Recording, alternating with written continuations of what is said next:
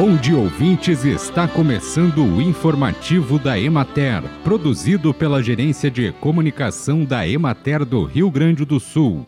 A apresentação é de Matheus de Oliveira, na técnica José Cabral. Aproximar a cadeia produtiva da Nospecan, avaliar o presente do setor, compartilhar conhecimentos e traçar estratégias para um futuro próspero e sustentável são objetivos centrais do Encontro Nacional da O evento ocorre dias 23 e 24 de novembro, a partir das 8 da manhã, em Encruzilhada do Sul organizado pelo Instituto Brasileiro de Pecanicultura, Embrapa, Emater, Secretaria da Agricultura, Pecuária, Produção Sustentável e Irrigação, Prefeitura Municipal e Pecanera Brasil têm como apoiadores a Universidade Federal de Pelotas e o Centro Cultural Divina Providência, que será sede das atividades.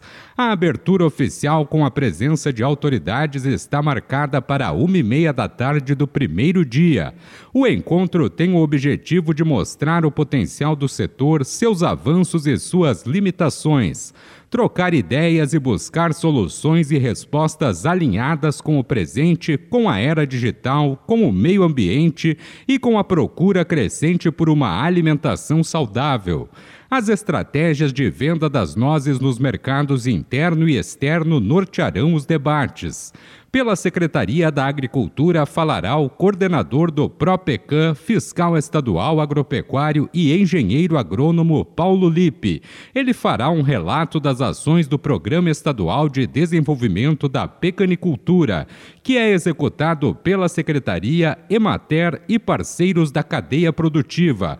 O programa foi criado em 2017 e visa coordenar ações e apoiar a evolução desta cadeia produtiva no estado Estado.